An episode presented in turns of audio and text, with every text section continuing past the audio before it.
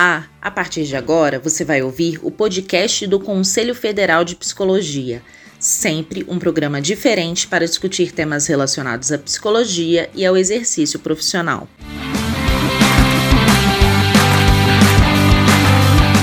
No episódio de hoje, você vai ouvir o programa especial que abordou os impactos da nova política de educação especial no fazer da psicologia Ouça agora. Olá, bom dia a todas e a todos. Nós vamos dar início a mais uma live do Conselho Federal de Psicologia. Sejam todas e todos muito bem-vindos. Bom, eu sou Ana Sandra Fernandes, sou psicóloga, estou atualmente na presidência do CFP e para as pessoas que têm algum tipo de deficiência visual, eu quero fazer minha autodescrição. Eu sou uma mulher branca, tenho um cabelo loiro na altura dos ombros, uso um óculos vermelho, estou vestindo uma blusa verde e atrás de mim está um banner do CFP que é branco e contém o logotipo do Conselho Federal de Psicologia. Então, é, no início de outubro, foi publicado no Diário Oficial da União o decreto número 10.502 de 2020. Esse é um decreto do governo federal que institui a Política Nacional de Educação Especial, equitativa, inclusiva e com aprendizado ao longo da vida. Na prática, esse decreto modifica a atual Política Nacional de Educação Especial na perspectiva da educação inclusiva, que estava em vigência no nosso país desde 2008. Esse decreto será o tema da nossa live de hoje, porque consideramos muito importante e urgente explicitar que essas mudanças significam, é, em termos de política da educação, em termos de inclusão, e também a gente queria falar um pouco é, dessas mudanças, considerando a atuação da psicologia nesse contexto. No dia 5 de outubro, logo após a publicação dessa nova política de educação especial, o CFP divulgou um posicionamento sobre as mudanças instituídas pelo decreto. Esse posicionamento está disponível em nosso site e eu convido a cada uma e a cada um de vocês a acessar a íntegra desse posicionamento. O que nós percebemos é que, embora em uma primeira análise a medida possa parecer um avanço, na verdade, ela representa um retrocesso bastante perigoso. Primeiro, porque o decreto foi construído sem qualquer diálogo com as pessoas é, com deficiência, com seus familiares, entidades representativas ou com pesquisadores da área. Isso afronta um lema do próprio movimento das pessoas com deficiência: nada sobre nós sem nós. Um segundo problema que nós identificamos foi intenção de retomar a lógica de salas de aula especiais. Isso é muito grave porque retira das pessoas com deficiência o seu direito de estudo e de ter acesso ao currículo escolar dentro da escola regular. Essa medida é completamente segregadora. Isso significa que o decreto ignora os avanços por um sistema educacional inclusivo obtido ao longo de mais de 30 anos, e aqui eu estou falando de leis nacionais e tratados internacionais, como a Política Nacional da Educação Especial, na perspectiva da educação inclusiva, o Estatuto da Pessoa com Deficiência, a Lei de Diretrizes e Bases da Educação Nacional, o Estatuto da Criança e do Adolescente e a Convenção sobre os Direitos é, da Pessoa com Deficiência. Outro prejuízo muito sério é que esse decreto do governo, do governo federal, talvez com o intuito de imprimir alguma legitimidade e inovação, utiliza expressões que até integram a gramática da inclusão e da diversidade. Mas essas expressões estão desarticuladas de reflexões críticas sobre as práticas inclusivas. E isso faz com que é, os conceitos sejam distorcidos a ponto de conduzir a interpretações que não reconhecem os avanços construídos a partir da política nacional de Educação Especial na perspectiva da educação inclusiva de 2008. Bom, eu trago essas questões iniciais apenas para tentar fazer uma contextualização mais geral sobre o decreto 10.502. O tema é muito complexo, bastante desafiador e apresenta algumas é, especificidades que precisam de mais atenção, até mesmo para que a gente tenha muito bem explicitado os riscos que essa medida representa para a nossa sociedade.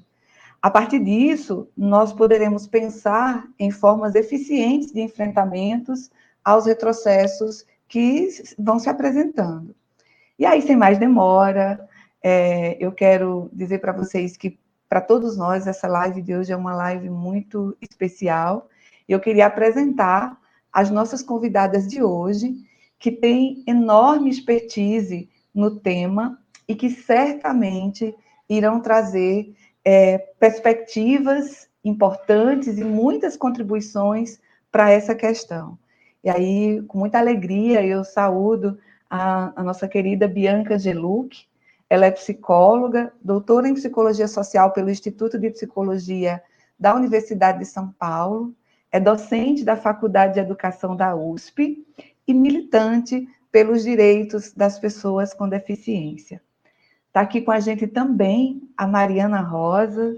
É, a Mariana é jornalista, e, é, integrante do coletivo feminista Ellen Keller, pessoa com deficiência e ativista pelos direitos das pessoas com deficiência, consultora em educação inclusiva, educadora e mãe de criança com deficiência.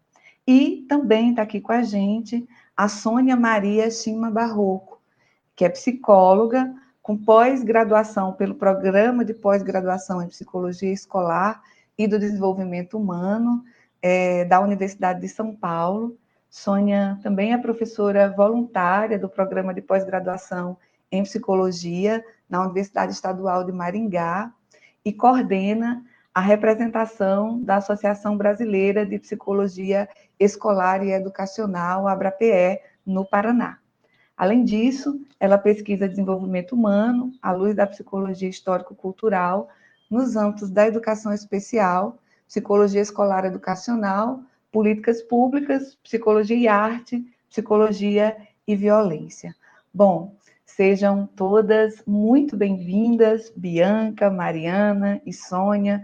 Eu fico imensamente agradecida pela disponibilidade de vocês em aceitar o convite do CFP e fazer parte não só desse diálogo, mas fazer parte dessa construção que a gente vem buscado fazer para debater esse tema tão importante. Antes de passar a palavra a vocês, eu quero muito rapidamente apenas lembrar a todas e todos que nos assistem que essa live ela está sendo transmitida ao vivo e simultaneamente pelo Facebook, YouTube e Twitter do CFP. E aquelas e aqueles que puderem, eu peço, por gentileza, que compartilhem essa transmissão. Dessa forma, a gente consegue incluir mais pessoas nesse debate e nessa discussão tão especial. Bom, nós vamos, como vocês já acompanham um pouco as nossas lives, nossas lives elas possuem aí três blocos de participação e aí nós vamos começar agora o nosso primeiro bloco. E aí eu queria é, convidar a Bianca para que ela pudesse começar o nosso primeiro bloco. E aí, Bianca, é, a partir dos conhecimentos da psicologia, que análise nós podemos fazer do decreto 10.502 de 2020, e aí eu queria que você pudesse falar um pouco sobre isso para a gente. Vou pedir para você, Bianca, para que você também possa fazer sua autodescrição. Mais uma vez, seja muito bem-vinda. Eu estou desligando o meu microfone. Bom dia, colegas. É, gostaria de agradecer ao Conselho Federal de Psicologia pelo convite e enaltecer a iniciativa que é realizada aqui nesta manhã, mas também todas as demais que compõem ah, uma ação conjunta é, do Conselho Federal em relação à garantia do direito à educação inclusiva para todas as pessoas. Eu sou uma mulher branca, de cabelos castanho avermelhados, lisos, aí na altura do pescoço, é, tenho olhos castanhos e atrás de mim uma parede branca. Hoje eu uso uma blusa azul com bolinhas é, bem pequenininhas, branca, bem. É, sou uma pessoa sem deficiência. É, queria, ah, meu sinal, esse aqui.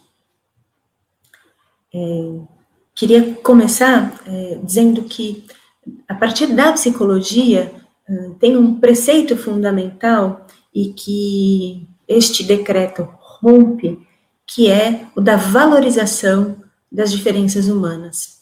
Né? O reconhecimento das, das pessoas como pessoas diferentes entre si, e esse ser um fator de enriquecimento da nossa experiência, uh, o que deve compor um projeto societário que implica a presença, a mútua afetação, né, o compartilhamento e a aprendizagem em conjunto. É, quando chamo isso de preceito fundamental, é porque a psicologia reconhece a educação como um direito humano. E a educação como um direito humano pressupõe a experiência coletiva. Uh, se nós formos recorrer as teorias utilizadas, as teorias psicológicas utilizadas nos estudos dos processos de escolarização, nos processos de ensino-aprendizagem, as teorias que utilizamos atualmente, é, por diferentes epistemologias de que partam, têm o mesmo preceito ético, que é o da diversidade como um fator importantíssimo para o desenvolvimento, para a aprendizagem.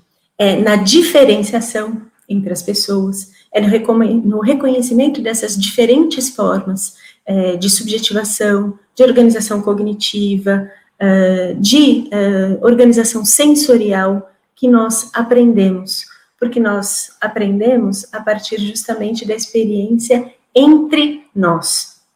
Então, o primeiro aspecto que entendo que esse decreto vai romper é a ideia de educação como experiência coletiva na diferença.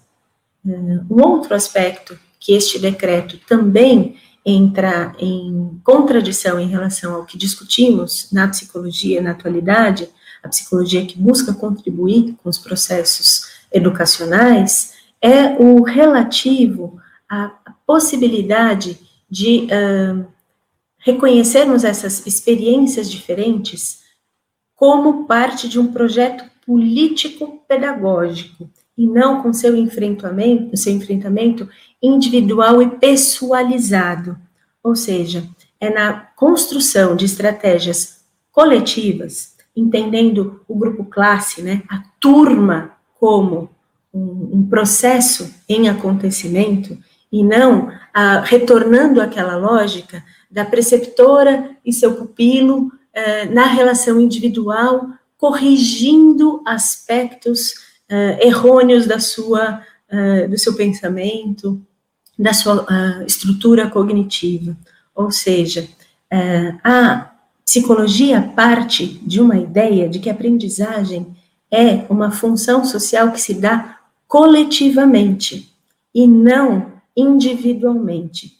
Ou seja, pessoas que, porventura, possam ter formas de organização distintas, muito distintas daquelas que são hegemônicas, se beneficiam né, de um processo em que a turma pense diferente, para que possa, então, se estranhar.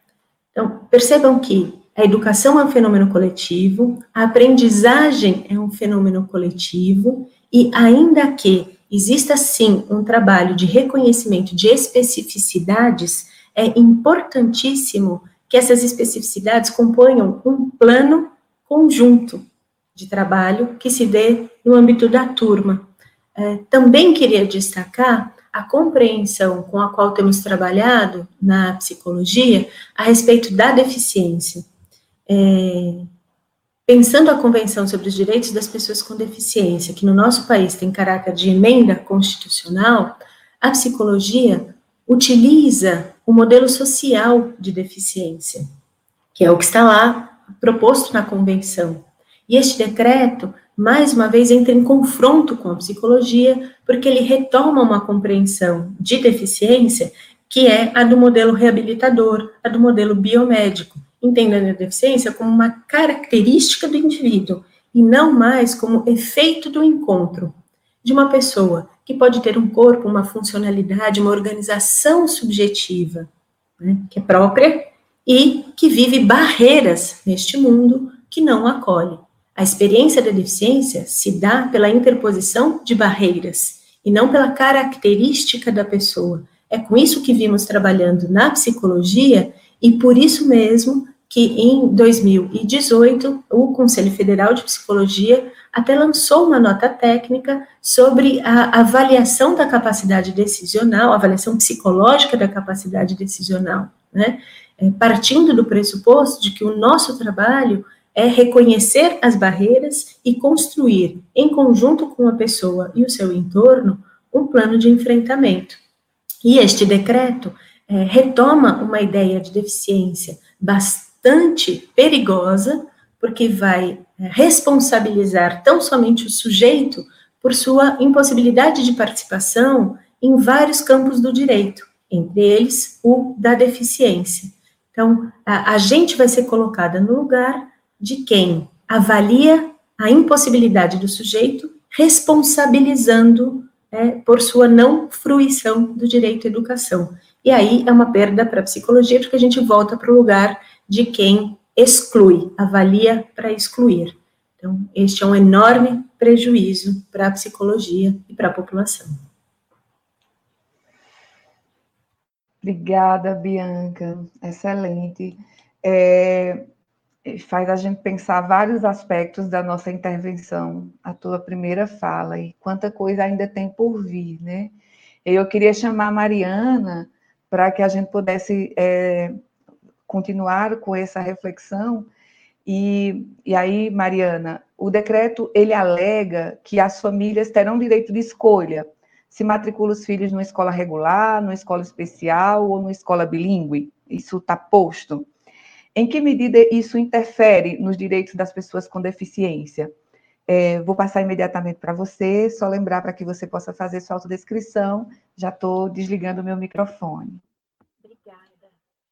bom dia a todas, todos, todos que estão aqui conosco hoje, nessa manhã, para discutir um tema que é tão importante, né, e que, sobretudo, falando aqui junto ao Conselho Federal de Psicologia, né, os psicólogos têm um papel muito importante nessa compreensão e na luta pela revogação desse decreto, né, tem sido uma disputa, inclusive, no campo da psicologia, pelo que a gente tem observado. É, eu sou uma mulher branca, é, de cabelos curtos, castanhos, à altura das orelhas, os cabelos cacheados, estou é, usando um óculos de armação transparente, visto uma camisa rosa, e estou sentada, atrás de mim tem uma porta de vidro e umas plantinhas. O meu símbolo, né, o meu sinal, aliás, é esse aqui, por causa dos cachos. É, bom, é, essa história do, do, decreto, né, falar da, da opção de, de escolha, tem sido um, um argumento muito sedutor, né, sobretudo para aquelas famílias que estão já muito desgastadas, muito desesperançosas, muito angustiadas em relação às dificuldades e desafios enfrentados é, junto às escolas hoje, né? Eu digo isso porque, embora a gente tenha, tinha até então, né, uma política nacional de educação especial na perspectiva da educação inclusiva, que nos garantisse uma série de direitos, né, a gente tem muito pouco tempo como sociedade, experimentando uma perspectiva inclusiva. Né? Essa política tem 12 anos. Então, historicamente, a gente é, muito mais acumulou experiência em segregar, em excluir. A gente sabe como fazer isso, inclusive a gente é bom em fazer isso né? E muito pouco tempo é, realmente experimentando, investindo com intencionalidade, como um projeto de sociedade, né? Numa perspectiva inclusiva. Então, isso faz com que hoje muitas famílias, como eu, como colegas, mães, é, outras pessoas com deficiência, é, ainda tenham que lidar com muitas dificuldades na hora de matricular, na hora de permanecer, aprender né, no ambiente escolar, enfim. É, a, a, educação ainda é um direito é, muito frágil para as pessoas com deficiência. Isso faz com que, às vezes, a gente tenha que sair mesmo com. Às vezes, não. Muitas vezes, a gente tem que sair com a legislação embaixo do braço para reivindicar os nossos direitos. E, e então, acho que isso é, acaba sendo um argumento sedutor. Você vai poder escolher onde você quer colocar o seu filho, né? Para quem está tentando matricular e não consegue, para quem está vivendo um processo por vezes violento dentro da escola, para quem sabe que a acessibilidade, por exemplo, acontece em pouco mais de um terço das escolas brasileiras, né? Para quem sabe que o atendimento educacional especializado ainda não é uma realidade nas escolas como um todo, né? Ainda é uma experiência mais localizada. Isso é, é pa parece que é bom, né?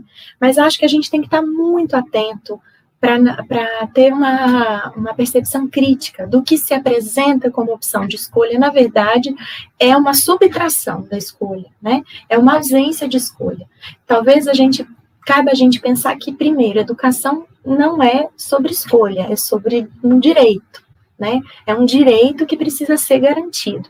Então, não cabe a nenhum pai, nenhuma mãe, ninguém é, decidir se vai ou não matricular o seu filho numa escola. É um direito, né? Eu, como uma pessoa com deficiência, como mãe de uma criança com deficiência, não posso negar à minha filha esse direito. Eu estou autorizada pela Constituição a ir ao Ministério Público, à Defensoria Pública, a reivindicar todos os direitos, né? A dialogar com a escola. Isso tudo eu tenho respaldo e autorização. Agora, abrir mão da escola, né? Isso é, eu, eu estaria ferindo um direito da minha filha.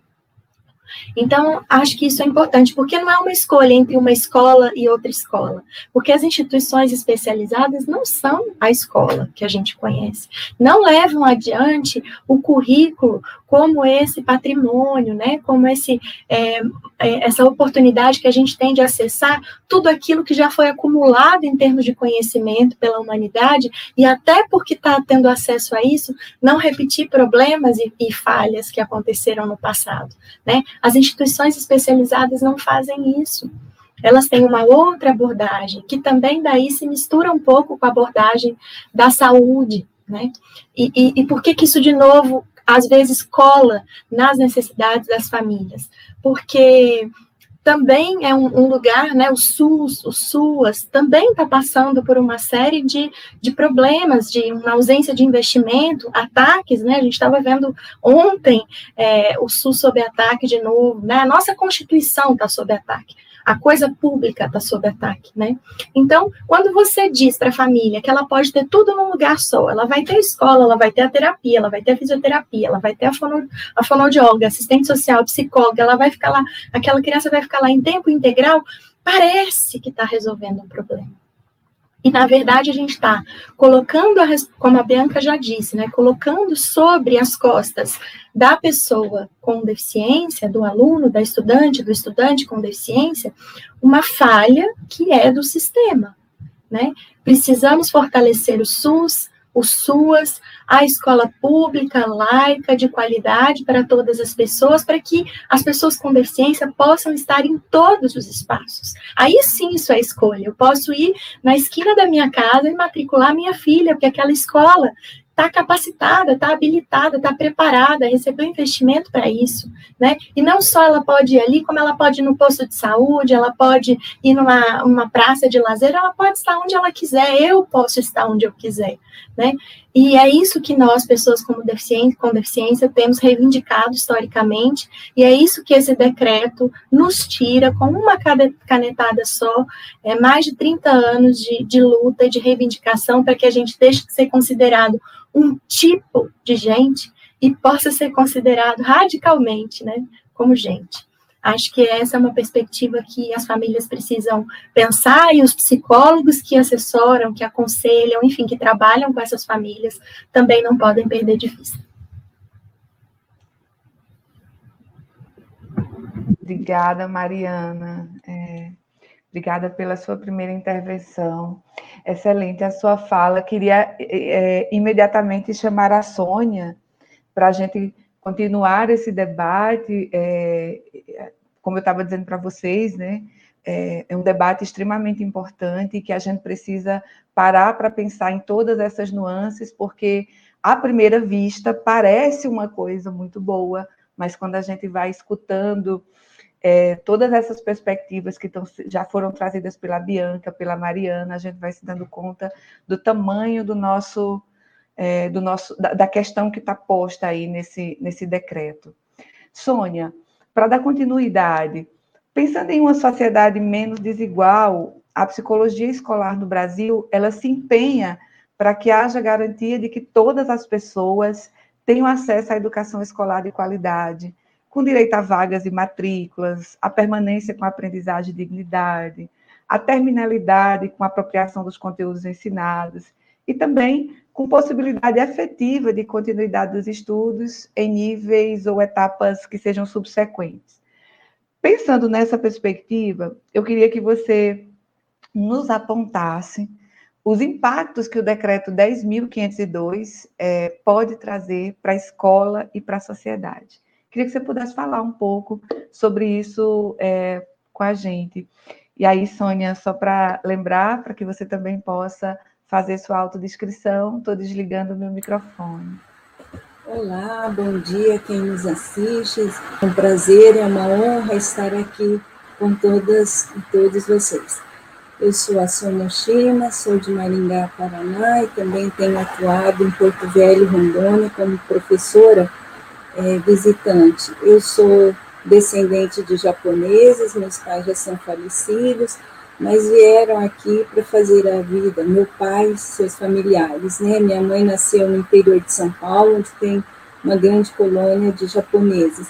Eu estou vestindo uma blusa branca com um detalhe no, no decote preto, uso óculos, meus cabelos são da altura do, dos ombros, mas estão presos, rebeldes que são, né? não são cabelos de japonês.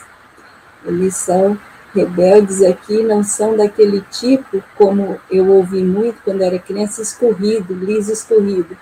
E eu vivi com isso e eu gosto deles assim. E também usando óculos, eu tenho esse sinal que é o SS e o olho puxado, né? Que eu sou Sônia China e me deram esse sinal com sobrenome. Bom, é, isso que você falou, estando aqui representando a Abrape e saudando até as amigas, a diretoria da os associados, eu estou na representação do Paraná, e vou falar desde essa perspectiva isso que, que você está me perguntando é muito interessante e requer, considerando que a Bianca e o que a Mariana falou, que a gente retome um pouquinho. Um, um dos dados mais é, divulgados, que foi pelo MEC anteriormente, é de quanto começou a crescer a matrícula de 2003 a 2013. Se vocês pesquisarem na internet, vão encontrar essas estatísticas, os principais indicadores da educação de pessoas com deficiência. Então, foi uma linha crescente de matrículas em escolas é, regulares e decrescente de escola, em escolas especiais. Eu estava consultando, e no censo escolar de 2019, é, com dados publicados em 4 de 2 de 2020, nós temos o seguinte, informado pelo próprio governo. O número de matrículas da educação especial chegou a 1,3 milhão em 2019, um aumento de 5,9 de 2018 para 2019 e de 34,4% em relação a 2015. Isso quer dizer que o percentual de alunos com deficiência, autismo ou altas habilidades matriculados em classes comuns tem aumentado gradualmente em todas as etapas de ensino, e também eu diria nos dois níveis de ensino. Mas, pessoal, o que isso implica? Isso é resultado de um árduo trabalho, e a psicologia é, trabalhou muito nessa direção. É importante é, olharmos para trás para sabermos que se trata de uma é, construção histórica que envolveu muitas pessoas. Há um marco é, que a gente cita muito quando dá aula de educação especial, O Garoto Selvagem, um filme produzido no final da década de 60 para 70, é, dirigido por François Truffaut, e fala do médico Jean Itard, é, querendo educar uma criança selvagem. E o médico psiquiatra Pinel dizendo que essa criança selvagem não tinha é, características humanas, então ela era ineducável. A revelia o médico Itardo, que é o marco para a educação especial, começou todo um trabalho de sociabilização com essa criança e de ensiná-lo as coisas dos humanos daquele período histórico. E, para nossa satisfação, ele teve muito sucesso. Então, desde então, nós vamos reconhecer não só a educabilidade da pessoa com deficiência, seja qual for a condição em que ela se encontre, com deficiência auditiva, visual, múltiplas deficiências, cegueira. Mas antes de se reconhecer a educabilidade, nós a reconhecemos como pessoa, é, como a Mariana também nos colocou. Isso é importante que se diga. Então, esse caminho de lá para cá, do século XVII, XVIII, até chegar ao século XXI, é, foram de muitas conquistas, desde a invisibilidade a, a uma prática de educar a pessoa com deficiência para se adequar ao mundo, até chegarmos a esse momento em que todos precisam se adequar a todos, todos precisam estar reconhecendo que o outro sujeito é digno de respeito, ele tem a sua dignidade e ela deve ser reconhecida. Esta este novo documento que, que foi nos apresentado, que começou a ser construído no governo Temer, e já com muito estranhamento, com, com muito sigilo, né? ele nos preocupa, porque deixa bem evidente que o princípio que o rege não é necessariamente esse é, do qual eu falei, da inclusão eu faço uma crítica severa ao longo dos meus estudos de que todo o ideário da inclusão não é possível de ser alcançado na sociedade capitalista, justamente porque essa sociedade é, se assenta na lógica da exclusão, da acumulação privada para poucos, e isso ficou notório que está crescente, e da, da divisão é, da miséria ou da pobreza para muitos. Então, essa é a lógica do capital.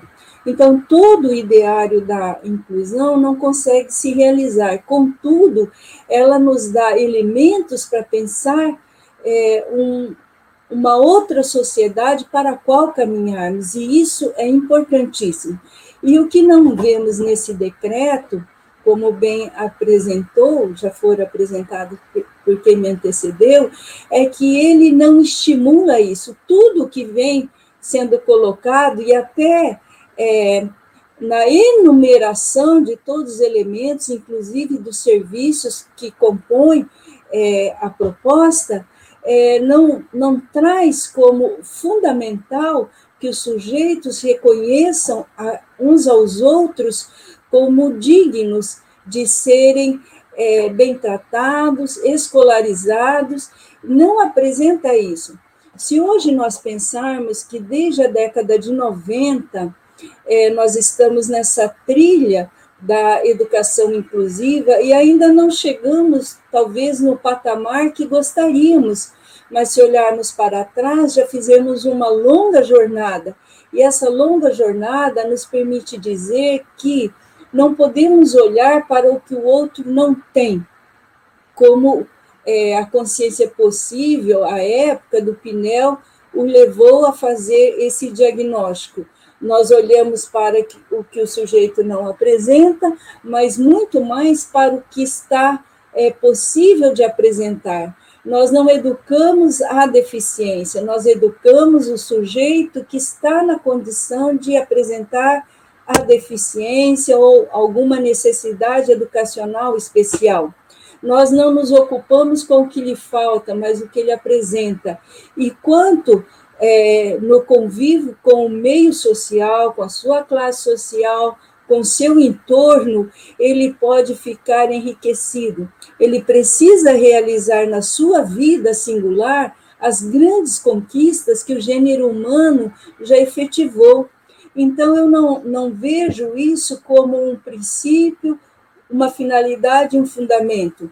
É, se até hoje nós temos escolas especiais, temos classes especiais, elas existem por, por haver, de alguma forma, alguma demanda para isso.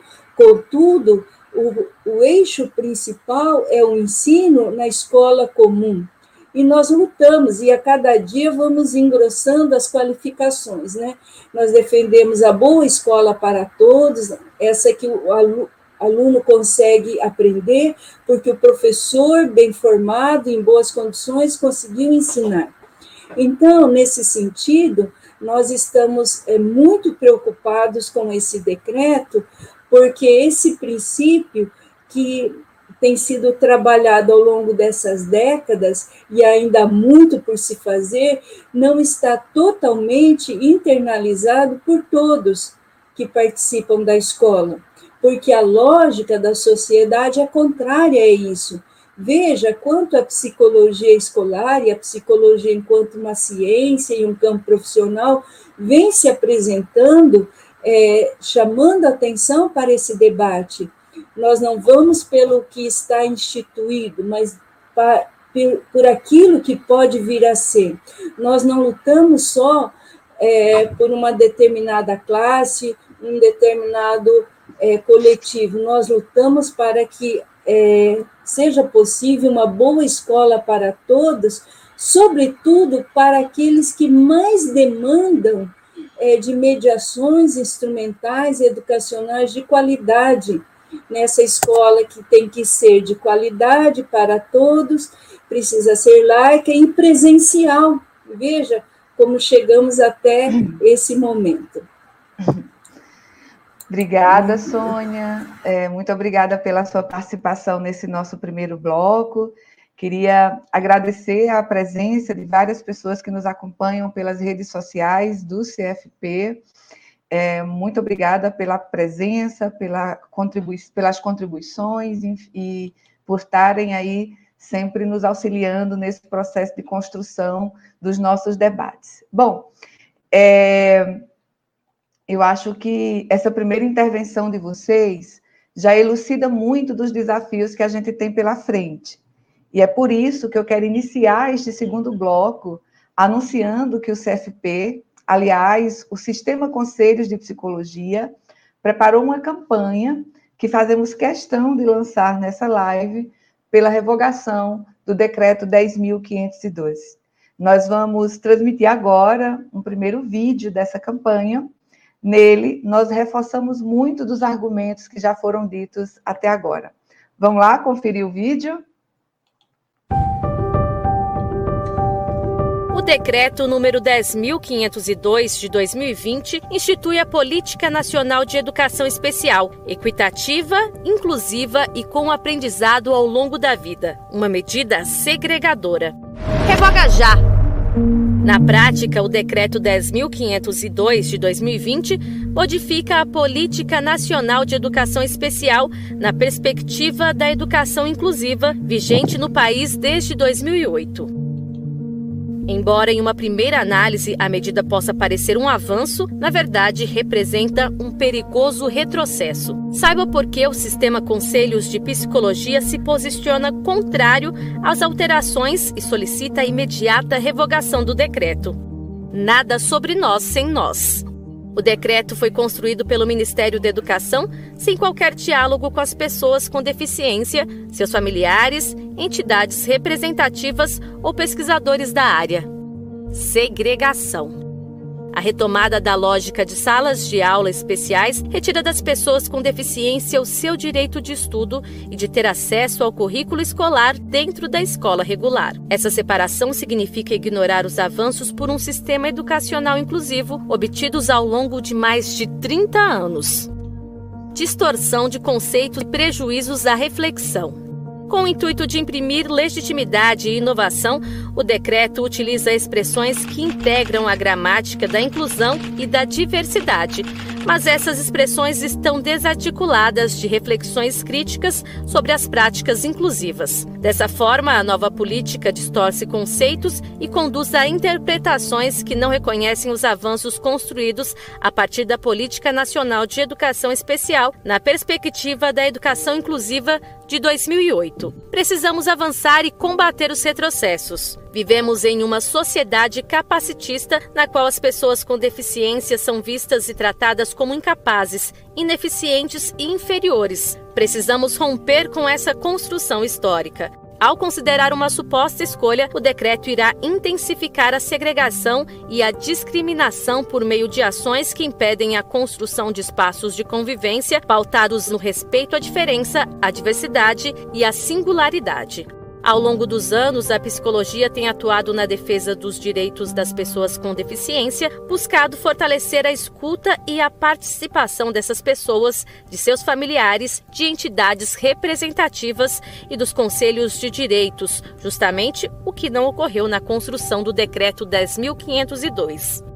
Promover práticas que assegurem os direitos básicos a uma educação inclusiva e de qualidade para todos torna-se urgente. Por isso, o sistema Conselhos de Psicologia defende a imediata revogação do decreto.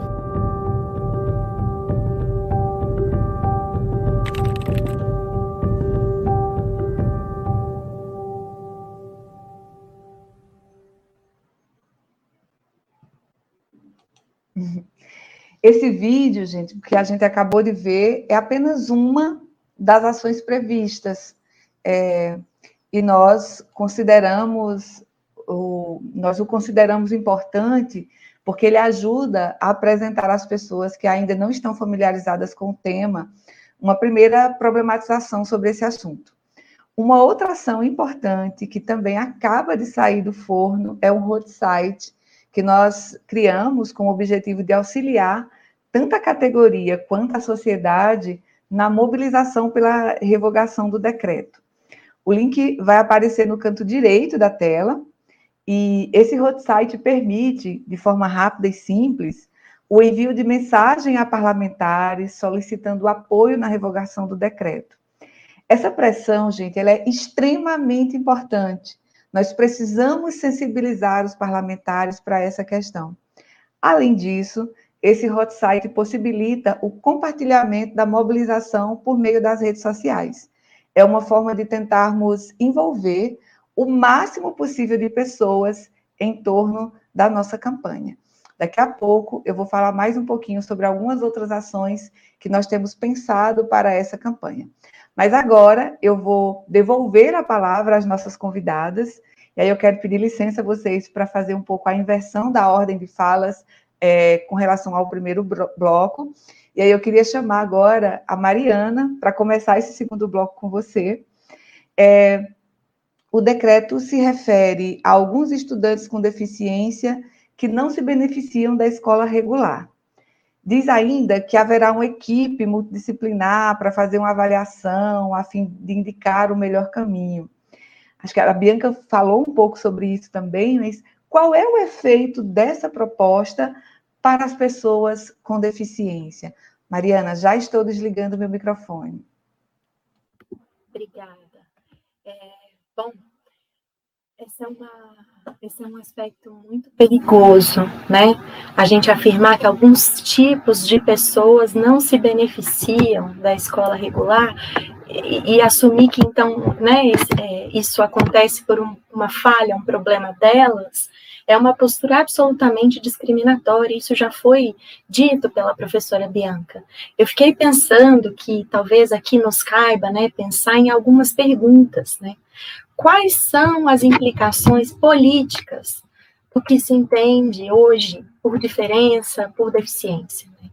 Essa é uma delas, isso que está no decreto. Quem define o que, que é o corpo certo e o que é o desvio? quem arbitra né, sobre os critérios que fazem as, das, da escola um lugar para uns e não para outros? Qual que é a norma que organiza o currículo escolar? E quais são as implicações disso? Né? Qual é, afinal, o mandato da educação? Se a gente se debruça sobre essas perguntas com um dever de casa, eu acho que a gente tem mais chance de não abraçar esse retrocesso social por uma ausência de crítica, né? Porque é, é importante a gente saber que a deficiência, a diferença, são conceitos que são resultado de disputas de poder, né? É, Dito de outro modo, né, essas categorias né, conceituais não são dados na, da natureza, né, não são essências que estão em mim, nas, nos meus colegas com deficiência, aguardando para serem descobertos, né, não são social e culturalmente produzidas. Né, a gente estava falando do modelo médico da deficiência, o modelo social, que é o que é vigente hoje, o modelo místico, que já aconteceu anos atrás, né, na, na Idade Média, isso, o que a gente entende sobre deficiência não é um dado natural, é um, é um dado social e culturalmente produzido a partir de um campo de forças, de interpretações e de interesses. Né? O professor Tomás Tadeu da Silva, né, que é um teórico que discute a diferença na educação, ele diz que a identidade e a diferença não são simplesmente definidas, elas são impostas e que as classes nas quais o, o, mundo social está dividido não são agrupamentos simétricos, né? Dividir, classificar, significa também hierarquizar. E é isso o que esse decreto está fazendo, né? retomando, aliás, porque isso a gente já fez anos atrás. Então, o governo que julga ter o privilégio de classificar os estudantes a partir de um critério da deficiência e sugerir encaminhamentos a locais que estariam mais apropriados para recebê-los em razão da deficiência que é do estudante, da estudante, esse governo está exercendo o poder de atribuir diferentes valores às pessoas né? E aí levando adiante a, a, educação como instrumento de dominação, de controle, de controle dos corpos, né? O decreto permite que uma determinada identidade seja fixada como a regra, como a norma, né, como o normal, como a gente aprendeu a chamar, e tudo que distancia disso é compreendido como desvio ou o especial, que é o nome benevolente que eles dão. Né? Então, a bola da vez hoje é a deficiência. Mas a arbitrariedade desse critério é tão grande, né, um critério de classificação dos humanos, das pessoas, que isso abre brecha para que possa ser feito também a partir de qualquer outro critério. Hoje é a deficiência, amanhã é a cor da pele, é o gênero, é a religião, é a classe social, né? Todas elas são estratégias de segregação que a gente já experimentou no passado. Né? O que nos garante que a gente não vai é, retomar esse modelo como se ele fosse novo, assim como a gente está fazendo agora com a segregação, como se ele fosse mais do que novo, razoável. Né? É preciso a gente questionar a eleição de uma identidade como a norma, a partir da qual todas as demais são hierarquizadas e avaliadas, né? Nós nos habituamos a considerar normal que as pessoas se expressem oralmente, por exemplo, né? E de tal modo que aquelas que se comunicam por outras vias, né, são consideradas desvios, excepcionalidades, né?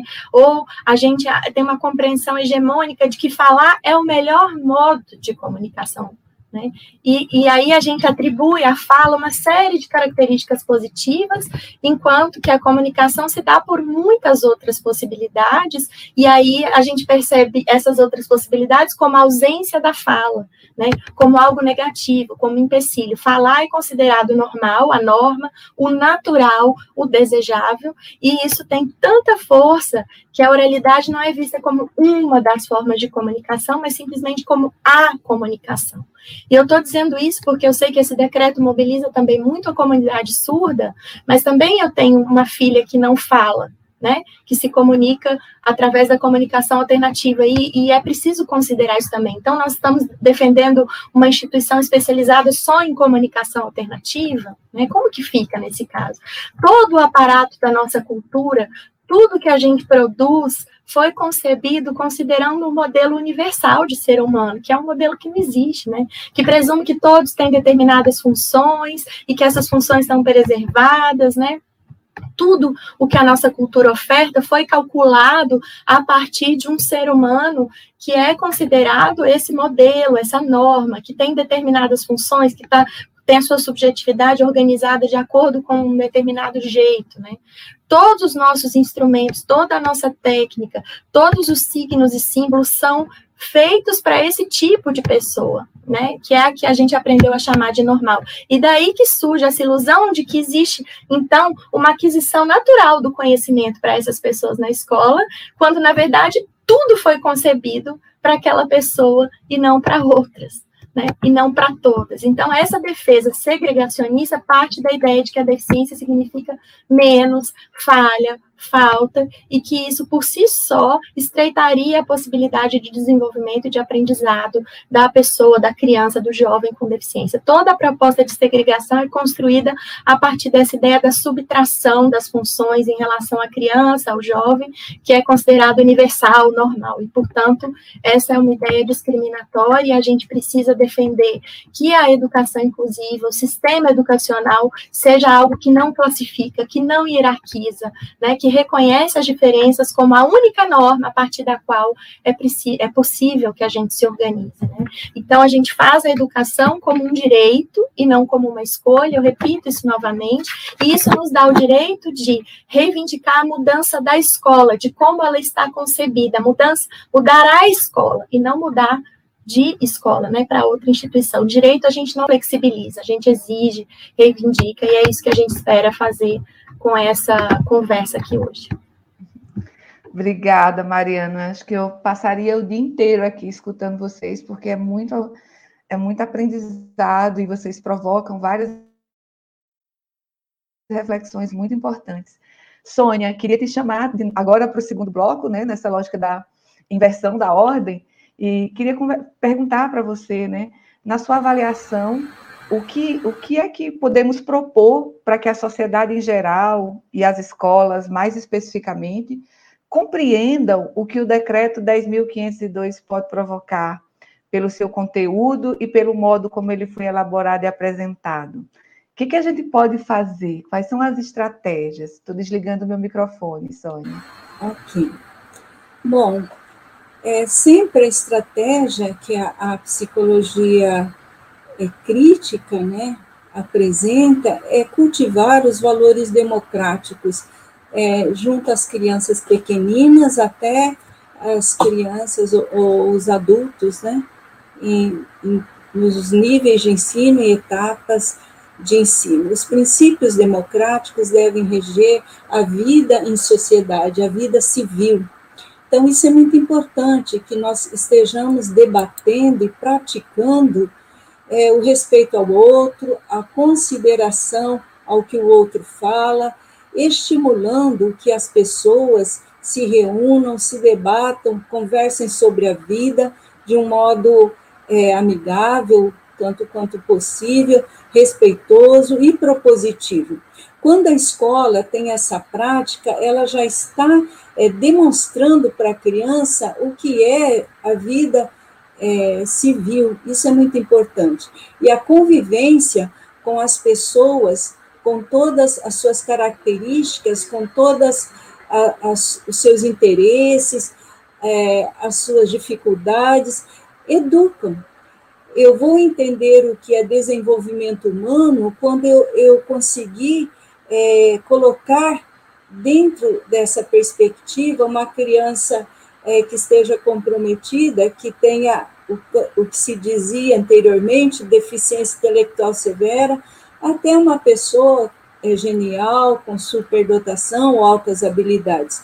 O existir humano é, envolve um espectro incomensurável de possibilidades, e isso é muito importante.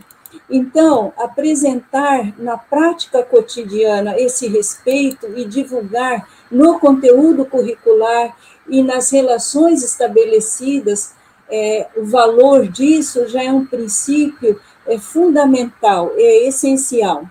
E é importante dizer que com a promulgação da Lei 13.935 de 2019, que dispõe sobre a prestação de serviço de psicologia e do serviço social nas redes públicas de ensino, é, a compreensão de toda essa forma é, que nós não aprovamos de, de ensino, que fomenta a divisão, que, que não reconhece que o que está dentro dos sujeitos também está fora deles, né? e que a formação da consciência vem de uma prática social também.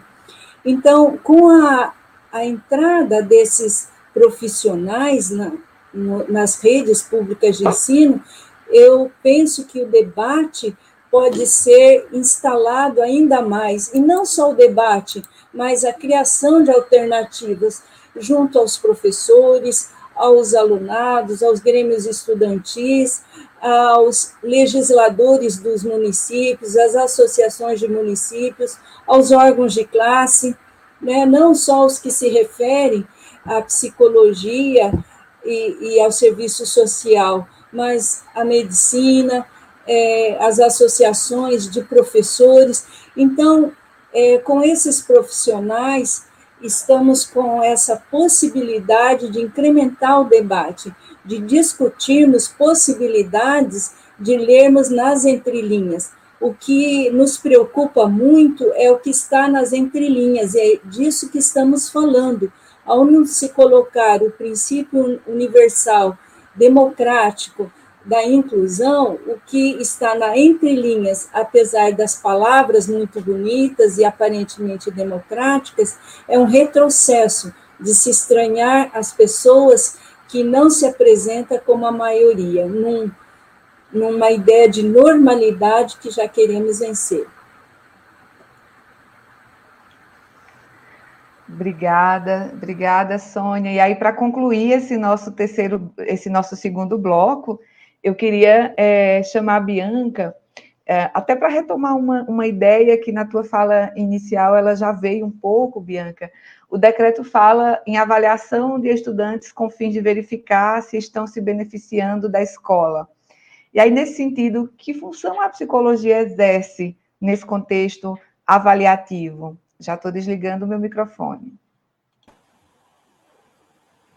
Então, a ideia de equipes multidisciplinares está presente nesse decreto em dois momentos. Uma é referida ao apoio a familiares uh, em sua decisão sobre qual é o melhor equipamento educacional uh, em que a criança, a adolescente deve ser matriculada. E o outro momento se refere aos apoios oferecidos na educação especial entre eles, ah, um dos listados é o das equipes multidisciplinares. E como a Sônia já bem explicitou, é preciso ler o decreto no conjunto das iniciativas é, que levaram à sua formulação. É, nas discussões anteriores, que remontam ainda ao uh, governo Temer, até as audiências que aconteceram uh, de maneira rápida, chamadas da noite para o dia, apenas para convidadas, uh, também na, nos pronunciamentos do Ministério da Educação uh, e do Conselho Nacional de Educação a esse respeito. Uh, então, é preciso desse contexto para entender de que equipe multidisciplinar, em que situação.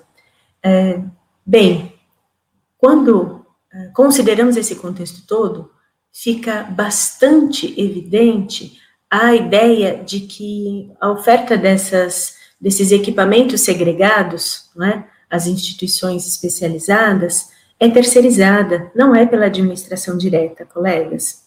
Isso nos faz pensar onde é que a psicologia vai estar.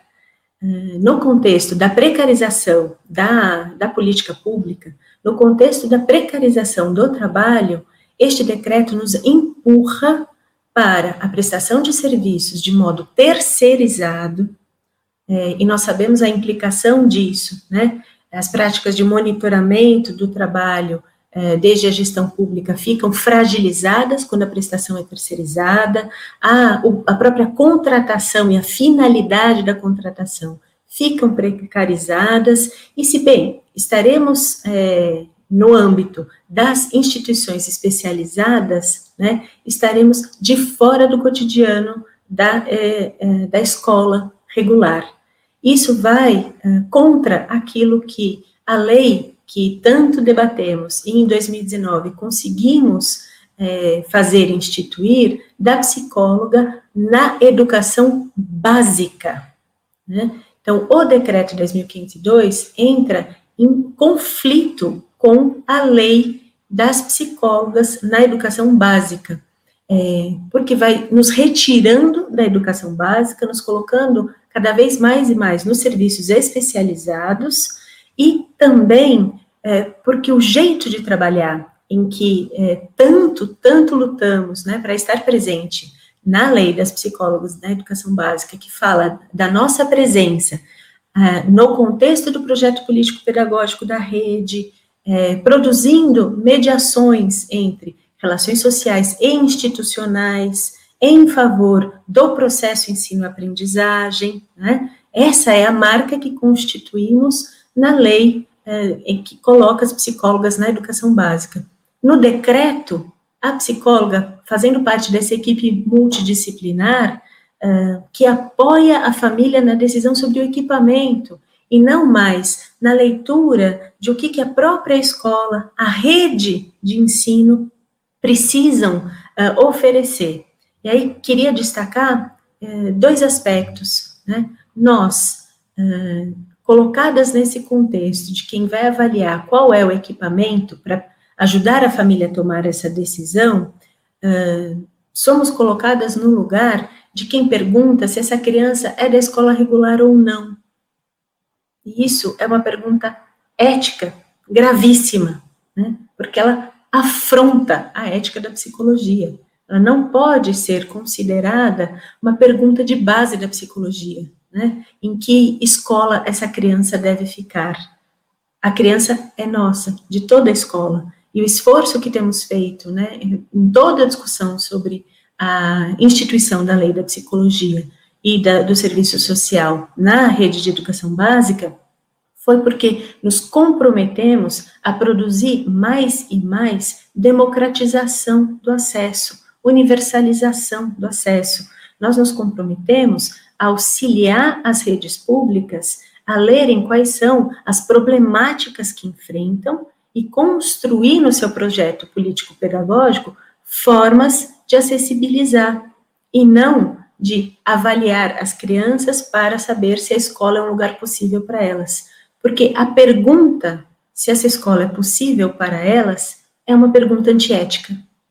É antiética, colegas. Por quê? Porque ela faz a gente pensar que a escola está dada, é um instrumento que não deve mudar, é um equipamento que não deve mudar, e quem mude é quem não se adapta. E essa pergunta nós já retiramos do nosso vocabulário, né, nos processos avaliativos, há muito tempo. Basta olhar uh, toda a legislação do Sistema Conselhos de Psicologia sobre avaliação psicológica. Né? Um primeiro preceito da avaliação psicológica é que nós não utilizaremos os nossos saberes, os nossos instrumentos para segregar. E bem, queria dialogar com uma especificidade desse decreto que diz respeito à educação de surdos. É, sem dúvida, nós reconhecemos é, o bilinguismo, né, reconhecemos a necessidade de uma psicologia bilíngue, inclusive, e isso já estava assegurado na Lei de Libras, isso estava indicado na Política Nacional de 2008, né? Política Nacional de Educação Especial na Perspectiva da Educação Inclusiva. Nós não precisamos do decreto para defender escolas de surdos, para defender uma educação bilíngue, né? Então, queria retomar isso. Não somos contra uma educação bilíngue, ela é uma possibilidade para a comunidade surda, usuária de Libras, mas o decreto não é necessário para fazermos essa defesa. Ele já está, é, essa defesa estava respaldada desde antes de, dele. É isso.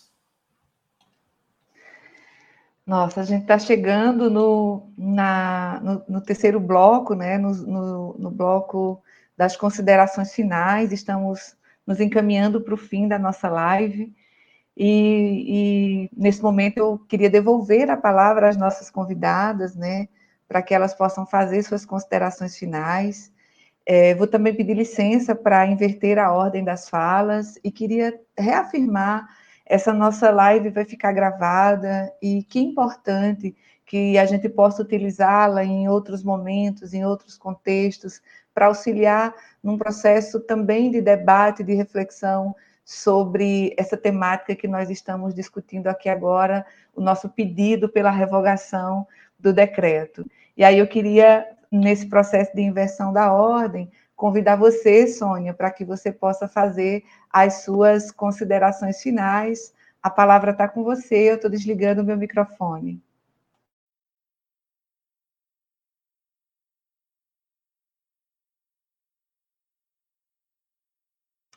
A Sônia teve um probleminha de conexão, então eu vou aproveitar para chamar Bianca de volta, né, Bianca, para fazer as considerações é, finais, e aí assim que a Sônia voltar, ela também vai fazer as considerações finais dela. Então, mais uma vez, agradecer por poder participar de uma atividade do meu Conselho Federal de Psicologia, é, fico muito feliz de ver o Sistema Conselhos de Psicologia organizando uma ação consistente é, esse decreto. Ele é um prejuízo muito grande para a população em geral, quero retomar isso. Não estamos falando só dos prejuízos das pessoas com deficiência, que já são bastante fortes com esse decreto, mas queria lembrar, é, conversando agora com as pessoas adultas que estão aqui, é, que nós tivemos prejuízos muito, muito significativos, não podendo conviver com pessoas com deficiência. Nós tornamos a nossa experiência de vida escolar, laboral, da vida social, afetiva, é, nós tivemos prejuízos muito grandes sem ter pessoas com deficiência conosco. Nós nos tornamos pessoas mais empobrecidas no sentido do uso das linguagens, né, do vocabulário. Nós nos tornamos pessoas mais discriminadoras, porque não temos a possibilidade de conviver com pessoas com deficiência, nos apontando né, o nosso capacitismo. Que não façamos isso com as nossas crianças, com as nossas adolescentes. Né? A, a inclusão que nós não podemos viver né, na nossa infância, na nossa juventude, que nós possamos ofertar para as crianças e para as adolescentes de hoje, porque elas têm direito a conviver na pluralidade, a conhecer a língua brasileira de sinais, a comunicação alternativa, outras formas de se movimentar, de se expressar, de pensar, de se constituir subjetivamente. E essa é uma perda da nossa geração que nós, ao reconhecermos, nos tornamos coniventes se simplesmente repassamos para as demais gerações. Esse é o compromisso da psicologia: reconhecer a perda que tivemos a barreira que vivemos e nos comprometermos com uma prestação de serviços na educação que recoloque as possibilidades de convivência. Né? E esse prejuízo nós temos condição de lutar contra. Por fim, queria ressaltar uma coisa que Mariana já trouxe: a política pública de educação inclusiva, né, que tivemos, é de 2008. Nós temos um ciclo de política pública de 12 anos sem dúvida, ela ainda tem precariedades, sem dúvida, não é uma unanimidade, precisamos avançar e muito nisso, não tenho dúvida. Mas estes problemas nós enfrentamos com mais inclusão, com mais democracia, com mais investimento na escola regular, na classe comum, né? no diálogo entre professoras generalistas e professoras especializadas, com a contribuição da nossa equipe, né, da psicóloga, da profissional do serviço social para fazer processos inclusivos. Né? É esse o legado que nós queremos deixar para a geração de crianças e adolescentes. Agradeço.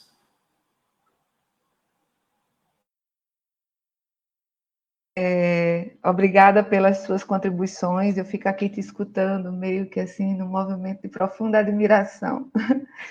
Queria chamar agora a Mariana, né, para que ela possa fazer as considerações finais. A, a Sônia voltou, aí a Mariana vai falar, e por último a Sônia faz as considerações finais dela. Por favor, Mariana, estou desligando o microfone.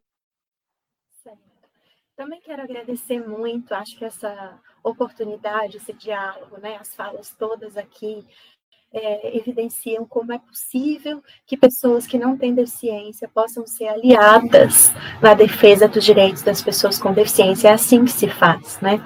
É, então, fico muito feliz, mas é preciso também dizer do constrangimento que nós, pessoas com deficiência, temos vivido, né? Militar pelo nosso direito à educação é, no século XXI, em 2020, é algo que absolutamente nos constrange né? É algo que absolutamente nos é, atravessa. É, e isso precisa ser dito também, né? É, que, que a gente possa ter muitos aliados nessa batalha, porque realmente é uma é, uma, é um constrangimento muito grande. E, e dizer que é, acho que a gente falou muito assim, né, das questões das quais a gente não pode abrir mão e dos problemas desse decreto enquanto um retrocesso social. Mas talvez aqui nesses minutinhos finais eu, eu queira dizer é, afirmativamente do valor, do poder que tem a escola pública, né, que tem a educação pública, e que a gente possa investir nessa escola que não é só para um determinado grupo de alunos, mas para todos eles, né, cada um nas suas particularidades, que a gente possa pressupor competência é, de todas as pessoas, que a gente possa compreender as diferenças funcionais como um modo de vida tão singular quanto qualquer outro, quanto qualquer pessoa, né? E assim a gente assegurar acessibilidade, tecnologia assistiva, bilinguismo, comunicação alternativa, como direitos inegociáveis, né? que a gente possa abandonar a ideia do aluno universal, né, um, um repetidor daquilo que o professor enuncia, né, para abraçar esse aluno que é real, que é único e que está em permanente mudança. Né? Não tem homogeneidade nem nos grupos e nem nós, cada um individualmente, somos sempre os mesmos. A gente está em constante mudança, isso não pode ser ignorado. Né? Que a gente possa é, demandar que o professor e o aluno colaborem um com o outro para anunciar novos e múltiplos jeitos de ensinar e de aprender em comunidade, que a gente possa, inclusive, despregar a ideia do que é ensinar para a ideia do que é aprender, né? Uma coisa não é consequência imediata da outra, né? E, e a gente entender que cada um aprende no seu tempo, no seu modo, é, é algo muito importante para a gente pensar em inclusão que a gente possa, é, enfim, exigir que os professores sejam valorizados, reconhecidos, bem remunerados, né? Que a gente possa ter uma gestão democrática da escola, né?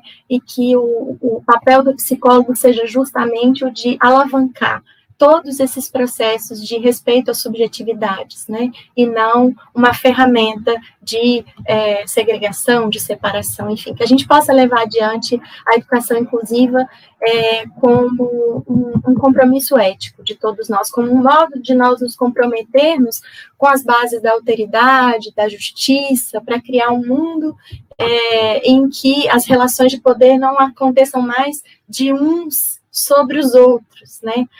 Mas que o poder justamente emane das relações de uns com os outros. É isso que é, eu acredito que deve ser a, a, a, educação inclusiva. Que a gente possa trabalhar pela obsolescência, inclusive, do quali, qualitativo inclusiva, né? Que a gente não possa nomear de educação qualquer outra iniciativa que não traga a perspectiva da inclusão, porque isso não seria educação, seria um instrumento de dominação e de opressão. Então, agradeço muito e, e reforço, né?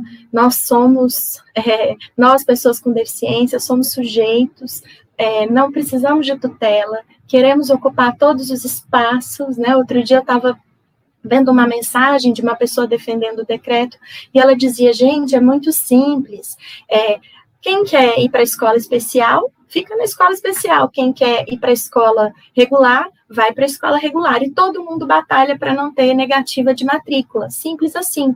Que é, é, é, a melhor coisa, né? Muito simples. Né? E eu acho que nós, pessoas com deficiência, temos uma ideia ainda mais simples, que é a gente poder estar em todos os lugares, sem que alguém tenha definido um quadradinho ao qual a gente deva estar. Né? Essa é a nossa ideia mais radical e é muito bom ter aliados como o Conselho Federal de Psicologia por aqui. Muito obrigada. Obrigada, Mariana. Bom, gente, a, a Sônia teve um problema de conexão, né, lá, e aí a gente está aguardando que ela consiga entrar. Então, logo ela conseguir entrar, eu passo para que ela possa fazer as considerações finais dela, né, E aí eu queria também já ir fazendo a minha, a minha parte nesse encerramento, né? Dizendo assim que eu me sinto imensamente agradecida e muitas vezes emocionada junto com vocês por essa discussão que a gente conseguiu realizar aqui hoje. E aí um agradecimento, né? Um muito obrigada por ausência de uma palavra que consiga amplificar o sentimento que eu tenho agora. Um muito obrigada a Bianca, a Mariana, a Sônia, todas essas questões que vocês nos trouxeram, acredito que nos fazem refletir para além dos desafios que a gente observa em um primeiro momento. Essa é a riqueza do diálogo, perceber nuances e sutilezas que, vez ou outra, passam despercebidas. Não há dúvida de que somente a partir de uma compreensão muito ampla sobre esse tema é que seremos capazes de fazer um efetivo enfrentamento aos retrocessos que nos ameaçam. Nós vivemos em uma sociedade capacitista, na qual as pessoas com deficiência são vistas e tratadas injustamente como incapazes. Precisamos romper com essa construção histórica que é tão errada, tão limitante, tão preconceituosa, tão segregadora. E a psicologia, enquanto ciência e profissão, tem muito a contribuir, tem uma responsabilidade imensa com relação a essa e a tantas outras pautas importantes e caras para a nossa sociedade. Às vezes eu me repito nessa informação, tanto quanto me repito na afirmação de que as respostas ainda não estão todas dadas, mas é porque, além de ser verdade, essas repetições, essas reafirmações, nos coloca sempre na posição do diálogo e sempre na posição de quem não sabe todas as coisas e principalmente de quem não se pretende fazer coisa alguma sozinho, mas sempre qualquer ação, qualquer coisa que a gente possa realizar, fazer em conjunto, em comunhão, em parceria. Eu quero aproveitar para convidar as psicólogas, as psicólogos a revisitarem a edição revisada, publicada no ano passado, das referências técnicas para a atuação das psicólogas e psicólogos na educação básica. Esse material foi elaborado pelo CREPOP, que é o nosso centro de referência técnica em psicologia e políticas públicas, e também abordar, eh, também aborda esse material a inclusão de estudantes com deficiência. Vale muito a pena essa leitura. Como eu disse no início do segundo bloco, a campanha que estamos fazendo pela revogação do decreto 10.502, além do vídeo e do site que foram apresentados, traz também outras ações. Quero destacar aqui uma série de cards que está em fase de produção e também alguns vídeos com depoimentos colhidos Brasil afora de pessoas de todas as regiões que também querem apresentar seus motivos, as razões pelas quais elas também defendem a revogação do decreto. Entre essas pessoas está a Débora Seabra, que nasceu em 1982 em Natal, Rio Grande do Norte. Ela é minha vizinha aqui de estado. Débora, que nasceu com síndrome de Down, se tornou a primeira pessoa com essa síndrome a se formar professora no Brasil. Atualmente, Débora é professora auxiliar e trabalha com crianças entre 6 e 7 anos na escola doméstica de Natal. Vamos conferir o que ela tem a nos dizer? Vamos dizer não ao decreto 10.502 mas, é, é, porque é contra a inclusão. Porque mas, o meu sonho mesmo é de ver todas as pessoas incluídas.